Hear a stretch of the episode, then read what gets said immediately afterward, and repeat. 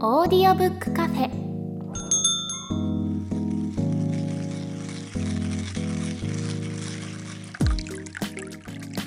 ここはオーディオブック好きが集まるカフェ。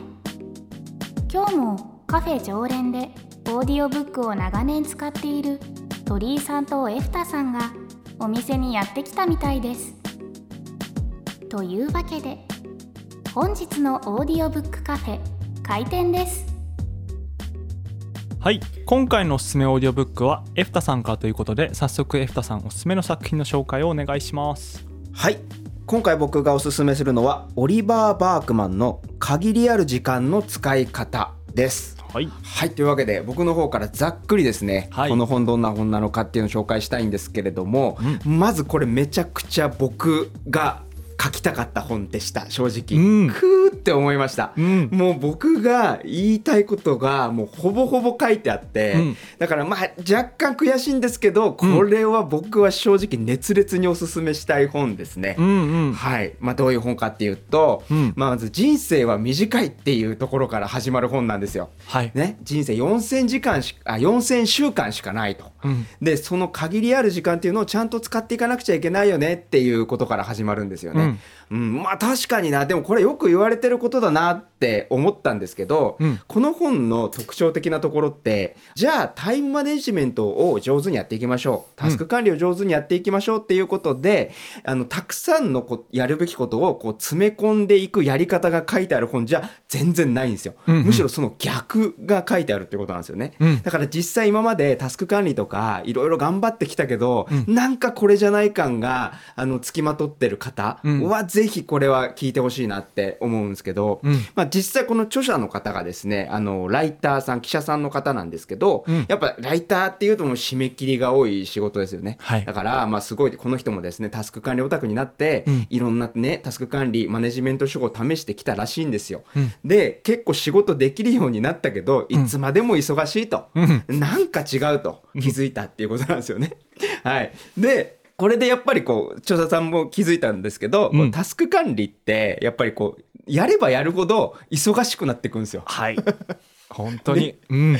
もう僕もこれはすごい思う不思議なぐらいやればやるほど忙しくなってくるんですよね。うんうん。でこれが厄介なんですけどこういつかいつかこの問題解決するんじゃないかって思いながら頑張るんだけど、はい。うん。いつまでも解決しないんですよね。うんうん。でこれであの忙しさって実は問題を解決しないどころか問題を先延ばししちゃう原因になってるなっていうことに気づき始めると、もうこれアルコールと同じで、うん。これ依存なんですよね 忙しさって。はい。これはあかんっていうことでじゃあ忙しさっていうことでは問題が解決しないんだったら、これからどうやっていけばいいのってすごい加速していく中で。うん。って考えた時に実はあの多くのことをやることを諦めることだっていうことが、まあうん。うんうんこの本には書いてあると。うんでこの本ってあの実はあんまりノウハウって書いてないんですよね。はいはい後半にねちょっとざくっとまとめて紹介してあるぐらいでこの本はねどうやったらこう忙しさに依存するのを諦められるかっていうことがこうみっちり書いてある本っていう感じなんですよね。うん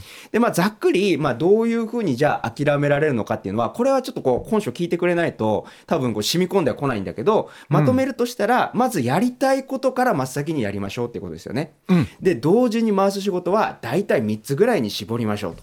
でそれ以上のことはあの1個ずつ終わってから次に取り掛かるっていうやり方。うん。でこれが面白いなと思ったんだけどあの25個ぐらい何か重要なことをまあバーッと書き並べてみましょうと。うん。でそこから重要なこと5つ上から選びましょうと。でうん。これに集中しましょう、うん。まあ、これって実はでも今までもいろんなあの本に書いてあったことだと思うんですけど、うん。重要なのは他を全部捨てることだっていうことなんですね、はい。だからその5つ選んだらもう他はもう捨てる、うんうん。もうこの人生ではやらないぐらいのかいぐらいの勢いでも捨てる、うん。でそうしないと一番厄介なのがそこそこ重要でそこそこ時間かける価値がありそうなやつがうん。いっぱいあるっていうのが一番厄介なんだって。うんうん。本当そうと思って、だから選んだらそれ以外はやらないやれないことを受け入れるっていうことが大事だっていうことで、うん。まあ、そのどうやってじゃあ受け入れていったらいいのっていうのは、まあ、ぜひこれを読んでほしいっていう感じなんですよ。はいでね、さらにここからね、あの、こう、あるんですけど、はいこれもちょっと簡単に説明するとね、とはいえ、もう多分ね、ここで、あの、わかるんですよ。僕も今、これを言いながらね、はいすごいもう、とはいえのツッコミが聞こえてくる。はいいや、大切なことに、ね、やりたいことに、を真っ先にやろうとすすると、うんしてると、うんでそれが難しいんじゃないかと。はいね。ちょっとごめんね、すごい興奮して喋ってるけど。いやいやほんとその通りですよだって聞いてもらっていいですか、うんあの、大事なことほど気が散りません？うんね。ね一番やらなくちゃいけない、これが大事なんだって思うからこそ、うん気が散ってスマホをいじっちゃうと。うんうんで、だからスマホをなんとかしようって我々は思うんだけど、うんそれが間違いだっていうふうに言ってる言ってるんですよね。違うと気が散っちゃう。だからスマホがあるから気が散っちゃうんじゃないと。うんうん気が散っちゃうからスマホをいじってしまうだけなんだと。うんだから気が散ってしまうっていうことにどうね、向き合っていくかっていうことが大事なんだよって書いてあるんですよ。うんだからスマホをいくらデジタルデトックスしようとしてもあんまり意味がないんですよね。うんうんうん気が散っちゃうっていう根本的な問題は残ってるから。うんじゃあどうしたらいいのっていうことで、まあ、ここで出てくるんだけど諦めるっていうね。あの、まあ、ある程度工夫はしてもいいと思うんですよ。うんあの、こうスマホからあの重要、面白いゲーム取り除くとか、うん最近だとあのスマホの画面白黒にする機能とかあるらしいんだけど、あれ結構効くらしいんですよ。うんまあ、そういう工夫はやりつつも、ただ、やっぱり自分自身の集中力とか、やっぱこう、お重い問題に向き合おうとした時に、うんこう気が散ってしまうっていう限界っていうのはある。で、あの、その、自分がやれ、やんなきゃいけないことを先延ばしにしてしまっているような不安感、焦燥感はあると。うんうんで、それでいいんだっていうことを受け入れちゃいましょうっていうことなんですよね。うん。で、それを受け入れることによって、真のこの苦痛から解放されるみたいなことが書いてあって、はい。この感覚がもうめちゃくちゃ大事だなと思っていて、うん。僕はちょっと日々それを実践しているんですよね。はい。で、さらにですね、あの、これが、あの、まあ、極めつけなんですけど、お。休むということに関してですね、はいじゃあ休めばいいんだねって思うじゃないですか。はいはいでこれ我々はじゃあ休むということに関しても効率性をも求めすぎたバカ者と書いてるんですよ。なんか休むっていうのを、仕事や生産性のために休むみたいなことになっちゃってるんです。はいはい。これじゃ休めませんと、うん。いかに無駄に休むか、うん。無駄なことをするっていうことこそ休養だっていうことで、うんうん。これ休むっていうものはもう法律で休むって決めちゃった方がいいんじゃないぐらいのことを医者は言ってる、うんうん。なるほどって思いました。昔はそうだったらしいんだけどね、うんうん。はい。ということで、まあそういうですね、いかに今の時代のこの忙しさ依存っていうところから脱却していくかっていうことのね、こう考え方が説かれているということで、うんこれはね、ぜひご一読の上、うんえー自分の人生とか時間の使い方をちょっと見直していただきたいとうん思いましたね。うんはい。ちょっと若干息切れ気味ですけど、いかがでしたか？鳥居さん、これは。すごく面白い本だなと思いました。で、はいあの冒頭にエフタさんがおっしゃってましたけど、あのエフタさんがご自身が書きたかった本だっていうふうにおっしゃったじゃないですか。はい。これは本当に僕もそうだなと思っていて、はい。エフタさんが書いてる本だなって思いながら聞いてました。ずーっと。本当そう俺かなって思いました、うん。しなんかちょっと 偉そうだけど、うん。でもそれぐらいもう本当うなずきっぱなしでしたね、うん。はい。だからなんかこのオーディオブックカフェでいつも何の本紹介するかっていうこううん。選書してるじゃないですか、その時にあこれはもう絶対エフタさんに紹介してもらわなきゃいけないって思ってもうあのリストに入れましたからね僕は。そうなんですよ。実は鳥居さんが最初にこの本を読んで、うんうん。あこれ多分あのエクタさん絶対好きですよって紹介してくれて、はい。読んだらうん絶対好きと思ったんですよ。冒頭で分かりました僕は。いやでもそれすごいことですよね本当に。はい世界でこそう流行してる本がエフタさんと考えてること一緒っていうのは本当になんかそうですね、うん。まあシンクロニシティっていうかやっぱ時代が今やっぱこういう考え方求めてるってことなんでしょうね多分ね、うん、いやうん。本当そう思います。だからなんか僕この本読んでて感じたのはこれまでの10年ここはい。10年のなんかカウンターみたいな内容だなってずっと聞きながら思っていて。うん。でさっきあのあんまりノウハウが書かれてないっておっしゃってたじゃないですか。はい。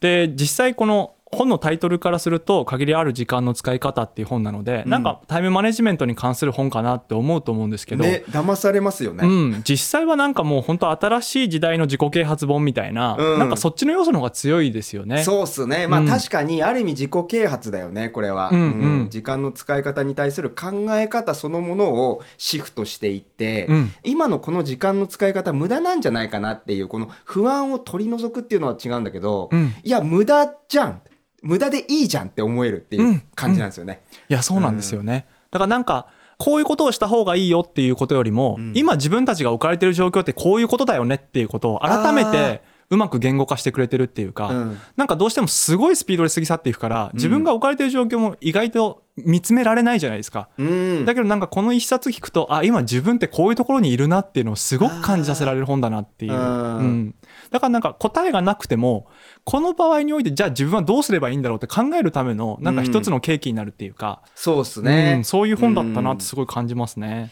確かにうん。考える時間すら失われてると思うんですよね、うんうん。忙しい時ってそうじゃないですか、うん。で実は考えなくていい状態ってちょっと気持ちよかったりして、うん。それがやっぱり依存症につながるというか忙しさ依存につながるなと思うから,、うん。怖くもあるんですよね、うんううんん無駄を受け入れるというか、うん。うん。でそれでちょっとこう考え始めた自分っていうのをこううん。ぐっと耐えるっていうのが大事みたいなことをちょっと考えたかも。うん。はいいやあとさっきご紹介してた本当のあの多くを諦めるって話。あのウォーレン・バフェットの話ですよね。そうです。ウォーレンバ25フェットの個の話あのはいやりたいこと書き出してそのうちの5個選んだら、うん。あとの20個は捨てろっていう、はい。見向きもするなって話じゃないですか。そうなのよあれって本当に残酷なことですよね。残酷だけど、うん。でもその残酷さと向き合わないとなっていうことなんでしょうね。はい。うん、いや本当にそう思うんですよ。だからなんか一般的に人間の人生ってこういうことを体験していくものだよねっていうなんか普通みたいな生き方があるじゃないですか、はい、でもそれの中で出てくる25個のうちの20個削れっていう話だから相当きついと思うんですよこれ実際やろうとなったら。そうなんですよね。でなんかやっぱり他の人と比べちゃうとか、うんインターネットっていうものが世の中に出てきたおかげで、うんうんこう無限にやりたいことが増えていくじゃないですか。はい、こうインターネットは無限にやりたいことを増やすみたいなこと書いてあってめちゃくちゃいいね押したかったもんね。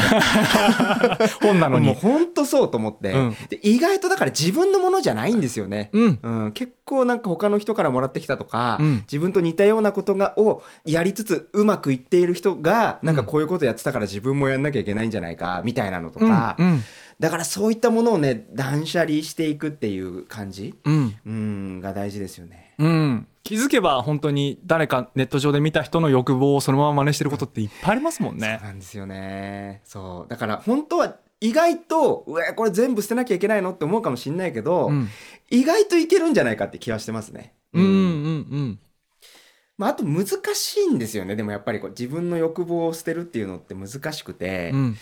なんかねあの僕でもこれをガッて読んでですねやっぱりちょっとやっぱぼここの中に答えが書いてなかったなっていうことがあって、うん。そこはちょっと引き続き自分でも考えたいしちょっと鳥居さんにも聞いてみたいなと思ったんですけど、はいはい。結構やりたいこととか重要なことからややりましょうっていうのはよく言われることじゃないですか。はい。わかんなくないですか？ああはい。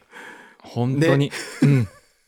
なんか間違ってることもあるし、うんうんだからなんかすごく基本的なことなんですけど、うん。でそそこが間違ってたらどうすんのみたいなところって、うん。意外とちょっとこの本では答えとしてはあの一つ提案としては書いてなかったなって気がしたんですよ。うん。確かに。うん。それに進んだ結果実はそうじゃなかった時の、うん。むしろその捨てた20個の方にあの そうそうそう。あったかもしれないっていうその後悔たるやですよね。えーそうなっちゃいますよね、だから捨てるっていう発想ってちょっとなんかそのこう後悔につながっちゃうのかなっていう気もしますよね。うんうんいやでもそれ本当に難しい問題でなんかもう場面ごとにつどつど判断していくしかないんでしょうね。あだから本当その5個に絞った中でじゃあその5個に向き合って今何をすべきかってことをこう正しく見定めてっていうか、うん。していって違うと思ったらちゃんと乗り換えていく勇気を持つっていうかね、ん。やっぱその繰り返しでしかないなっていう感じはしますよね。そうですね。だからなんか捨てるっていうことともちょっと違うというか、うんうん。なんだろうな。これまとめみたいな感じで書いてあったことなんだけど、うん。次やることをやるっていうことの繰り返しでしかないよねみたいなことが書いてあったんですよね。うん。結局本当その通りだなと思って、かミクロで見た時に自分が今できることって、うん。次何やるかを考えることと、はい。やることをやることじゃないですか。はい。言葉が繰り返しちゃったけど、はい。もうその 2, 2種類ぐらいしかやることないんですよ。だから今今は僕は鳥居さんとこうやって話をする以外のことやらないし、うん。でこのねこの収録が終わったらじゃあ次何しようかなお腹空いたから飯でも食いに行くかみたいなこと考えると思うんだけど、うその連続でしかなくて、うん。でそれに集中するだけでいいっていうね、うんことなんじゃないかなっていう気がするんですよね。いや本当そうですよね、うんその時にこうあの頭の中で他の20個のこと考えたちゃったりとかすると、はい余計こう煩わしくなったりとかこう今やってることに対して全力投球できないっていう状況が陥るから、うんそこに気をつけましょうねっていう話でもあったりしますよね。うんうんそうですね。だから、あんまり、次、実際一個やり、やり終わりました。うんで、なんかやっぱり、あの、重要だと思ってたけど、そうじゃないことをやった後って、うんもわっとするんですよね、絶対。うんうん。いや、一生懸命やったけど、うん。なんかこれ、もう一回やるの？自分みたいなモヤモヤってあると思うんですけど、うんうん。そこにちゃんとその都度その都度向き合うっていうことなのかなっていう感じうします。ん。うん。それで言うとあれですねあのエッセンシャル思考って本あったじゃないですか、はいオーディオブックにもなってると思うんですけどなんかあれとも近い考え方ですよね本当にその今やるべきことにしっかり集中していくっていうか、うんその他のいろんなことにあの紛らわされないでいこうぜっていう話は、うんなんかあの本に近い話だなって今思いましたね。あなるほどね。そうっすね。なるほど。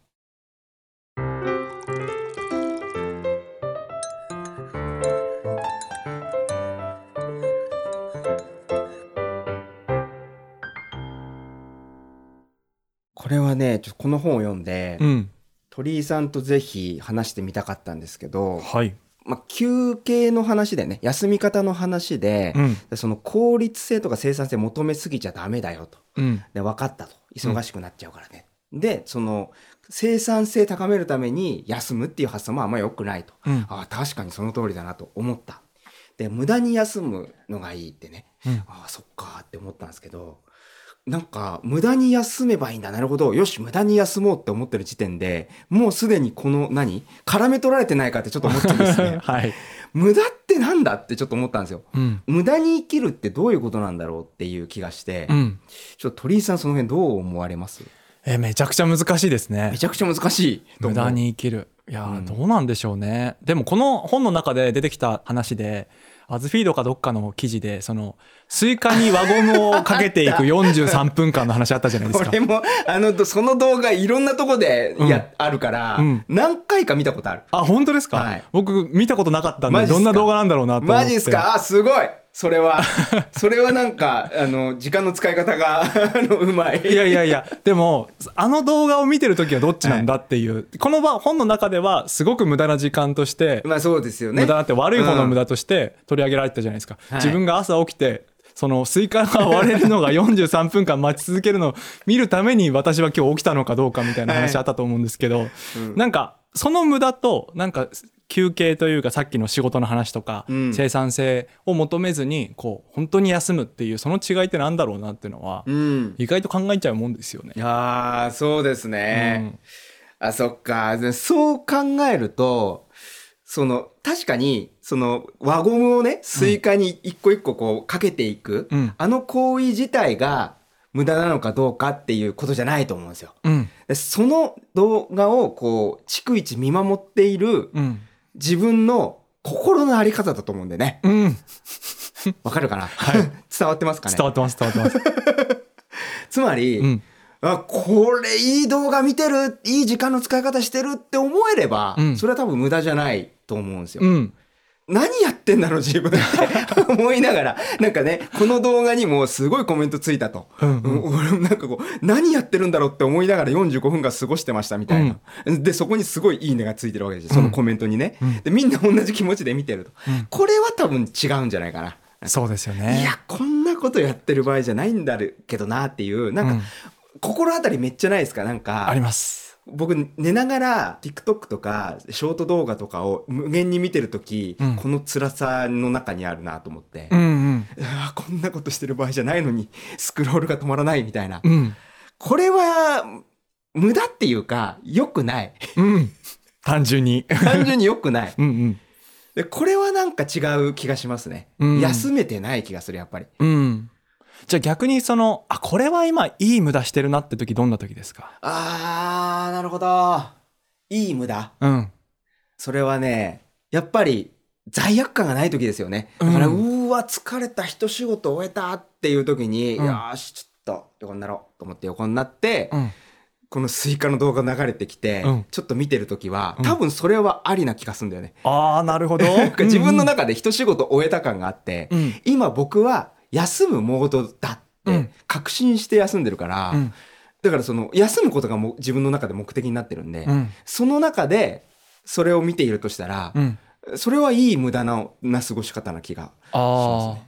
じゃあやっぱりこのやることがあると分かっていながらもなんかそっちの動画とかはい。こう注意を引かれるものにずっと時間を使ってる時が一番こうダメな無駄であって、うん。むしろやることをちゃんとやった上でそういったくだらないものを見ててもめちゃくちゃいい休み方してるなって感じられるってことですよね。そうですねう。んだから、なんか、納得感な気がしますね。うん納得感があって、今この時間の使い方をしているんだって思えれば、うん多分その時間って絶対いい、悪くはないと思うんですよ。うん、例えばね、その、そのスイカの動画を見て、いろんなインスピレーションをうん受けて、こう動画作った YouTuber たくさんいると思うんですよ。はいあ、こういうハラハラさせる感じのうん動画作ればいいんだ、みたいな。うんうんなんかね、この TikTok 最近見てて、マジくだらないなって思ったのが、うんなんかあの、なんだろう、こう、ジェンガ積み、積み上げていって、はいで、ギリギリ倒れそうなところで、最後の一個を置かないの、ずっと。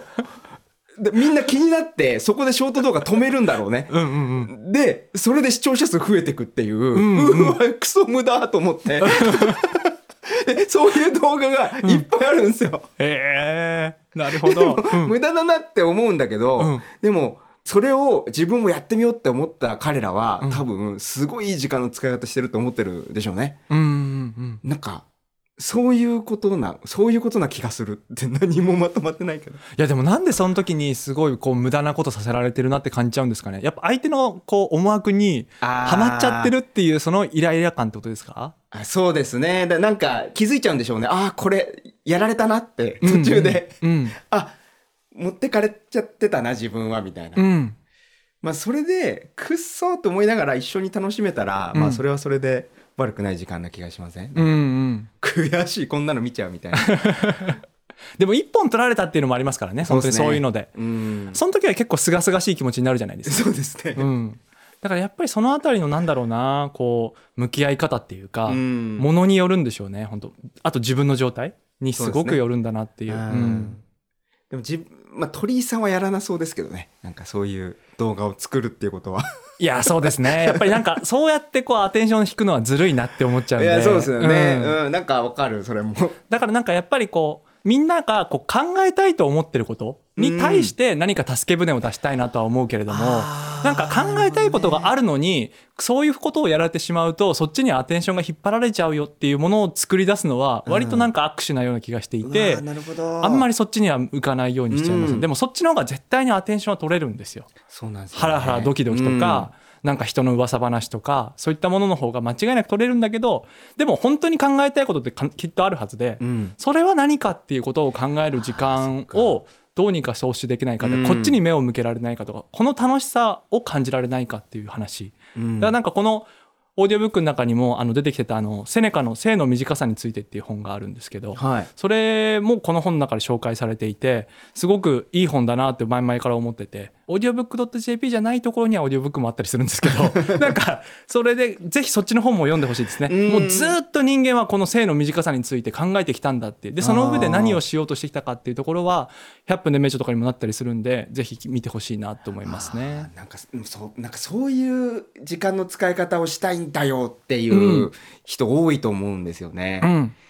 アテンションエコノミーに関しては、うん。あのこの本にも結構書かれてましたよね。うんううんんなんかだから最近はいかに人の注意を奪うかっていうことにみんなね、うん。いろんな人たちとかいうか会社がうん。こう意識を払ってるじゃないですか。うん。だからこうもうなんかその天才たちがさうん。そうやってこう人の注意を引くための、うん。あのテクノロジーとか、うん。こうね、こう動画とか面白いものを作るっていうことにものすごい才能とお金がつぎ込まれてるから、はい。それは面白いに決まってるんですよね。いやそうなんですよ、しかも今となっちゃそれを AI が作ってるじゃないですか。もう抗えないっていう。確かに、うん。そうですよね。凄まじい才能と、はい。テクノロジーと、そして AI が、はい。ね、こうレコメンドしてくんだもんね。あ、はいこの動画好きなのねっていうことで、うんだからさ、ようやくね、こうやってこう、ジェンが積み上げるの、うーこんなことしてる場合じゃないと思って、スクロールしたら、また違う同じような動画が出てくるわけですよ。はい止まらへんみたいな。うんもうこれ危ないんですよ、だから。いやだから本当にこうじゃあどうすればいいのって思うかもしれないんですけど、うんそのやっぱじゃあどうすればいいのってところを自分で考えていくっていうことしかないんだろうなと思っててなんかこの本の中でもあの自分が学んでいることこそ人に分かりやすく教えられるようになるみたいな話書いてありましたけど、やっぱりその学び続ける中にいるしかないっていうかその時間の使い方とか、こう限りある人生ってどうやって使えばいいんだろうっていうのはずっとこう先人たちが考えてきて結果答えは出てないと思うんですよ。うん。考えてきた蓄積というかその足跡はあるけど、うん。だからやっぱりそれを自分も受けてじゃあ自分はどうするんだっていうところを考え続けていくほか、そういったこう侵食してくるものからうん。逃れられる方法ってないんだろうなって。確かにな。にその考え続けるっていうところに、うん。どうやったら意識を持っていけるんだろうっていうことはよく考えるんですよね。うん。まあ、だから僕よく考えるようには慣れてるなって今思いました。なんかそういうそういうなんか一見無駄な無駄というか冗長なことをうん。ちゃんとこう考える、えー時間を設けられてるな。でこれは僕はすごく大切だなって思うんですよね。うん。でなんか直接すぐに役に立つ思考でも全然ないしさ。うん。でもこの時間すごくこう大切だよなって思いながら過ごしていて、うんなんかそういう時間をどうやったら得られるんだろうって思ったんですけど、うん。一つなんかやっぱりこう仕組み化 なんかちょっと急にまたライフハックっぽい話に寄せちゃうけど、うんうん。僕とと僕がやっぱこう鳥居さんとこうやって話すときに、うん。なんかいろんな質問をぶつけたいし鳥居さんの話すごい聞きたいっていうのがあるから、うん。こういう場をたまたまかもしれないけど作れたっていうのはすごく大事だなっていうこれのおかげだなっていう感じはしますね。確かに、うん。定期的にやってきますもんねこの収録の日が必ず。そうなんですよ、うんうん。だからそのためになんかいろんなことをこう考える時間もあるし、うん。だから考えるって時にやっぱり別にさこう要約サイトを見て、うん。あのまあ、正直見るんですよ、うん。あの何書いたっけだっけってことをまとめるためにね、うん。でもそれを説明するだけの番組じゃないから、うん。なんか自分が考えてることとかと寄せてか喋りたいみたいになった時に、うん。やっぱ考える時間が自動的に出来上がりますよね。うん。この時間を用意しようと思ったら他の仕事を避けるしかないんですよね。めちゃめちゃ時間かかるんですよこの準備、うんうん。めっちゃ思いますそれは、ねうん、このラジオめちゃくちゃ時間かかるんですよ準備に でもそれぐらい力を込めて作ってますからね僕らは本当に、もうもちろんそれがやっぱ楽しいからこそ、うん。だからもう少なくとも丸一日はあのよねこの番組で喋ることみたいな感じでざっくりこう聞き直したりとか、うん。まとめ直したりみたいなこう時間を作りたくなっちゃう。うん、でも作りたくなれるぐらいやっぱりこう考えるって楽しいはずなんじゃないかなってうん。今ふと思ったんですけど。うん。うん。いや本当そうですよね。なんかこう人に伝えようとするっていう時にもうギリギリまで考えたくなるじゃないですかやっぱり、うん。より良いものをこうわやっぱ手渡したいと思うから。そうすると本当になんか安易な答えを与えてくれよっていうその受け身の姿勢じゃなくなってうん。むしろ伝え手の姿勢になっていくじゃないですか。なるほど。やっぱその過程がずっと続いてるとずっと考え続けるっていうことになるのかもしれないですね。面白いですね。そうん。伝えようっていう時に良さを伝えようっていう思いがあると、うん。確かにいろいろ考えるというか、うん。もう本当ギリギリまでなんか用意をしたくなりますよね。うん。でもその用意をするっていうのもなんかその怒られないために用意するとかうん。じゃなくて、うん。なんかもうなんか限られた時間でこう価値を伝えたいみたいな、うん。追われてる感じゃないですよね。うん。なんか。そういうその時間の追い込み方というか自分の追い込み方はうん。ありな感じするな、うん。なそれはなんかやってて気持ちいいしね。なんかこう最必ず締め切りが来るっていうことも大事ですよね。じゃないといつまでたっても頭の中で完璧なものを作り出そうとしちゃうと思うんで。そうなんですよね、うん。そっかそう。これもねちょっと矛盾した、ね、ことに聞こえるかもしれないけど、うん。ね、締め切りがあったらダメじゃんっていう気がしちゃうんですよ。やっぱうん。時間を気にして、気にしないで生きようっていう話をすると。でこれがねなんかね、まあ、これはもう本書を読んでいただければなるほどなって思ってもらえると思うんだけど、うん。締め切りもまた大事なんですよね、うんこれをね説明するの難しいよね、うん、でも確か本書の中にも書いてあったようなは話だとは思うので、うん。ぜひなんか合わせて聞いてみてほしいですよねこの辺りは。いや、うん。これは本当ぜひね染み込ませていただきたい、うん、本当にいい本です。はい。さて本日も閉店が近づいているみたいです。このカフェではあなたからの感想や質問おすすめのオーディオブックなどお便りをお待ちしてます。お便りは番組詳細欄にあるメールアドレスからお寄せください。お便りをお寄せいただいた方には audiobook.jp で使えるポイントを差し上げます。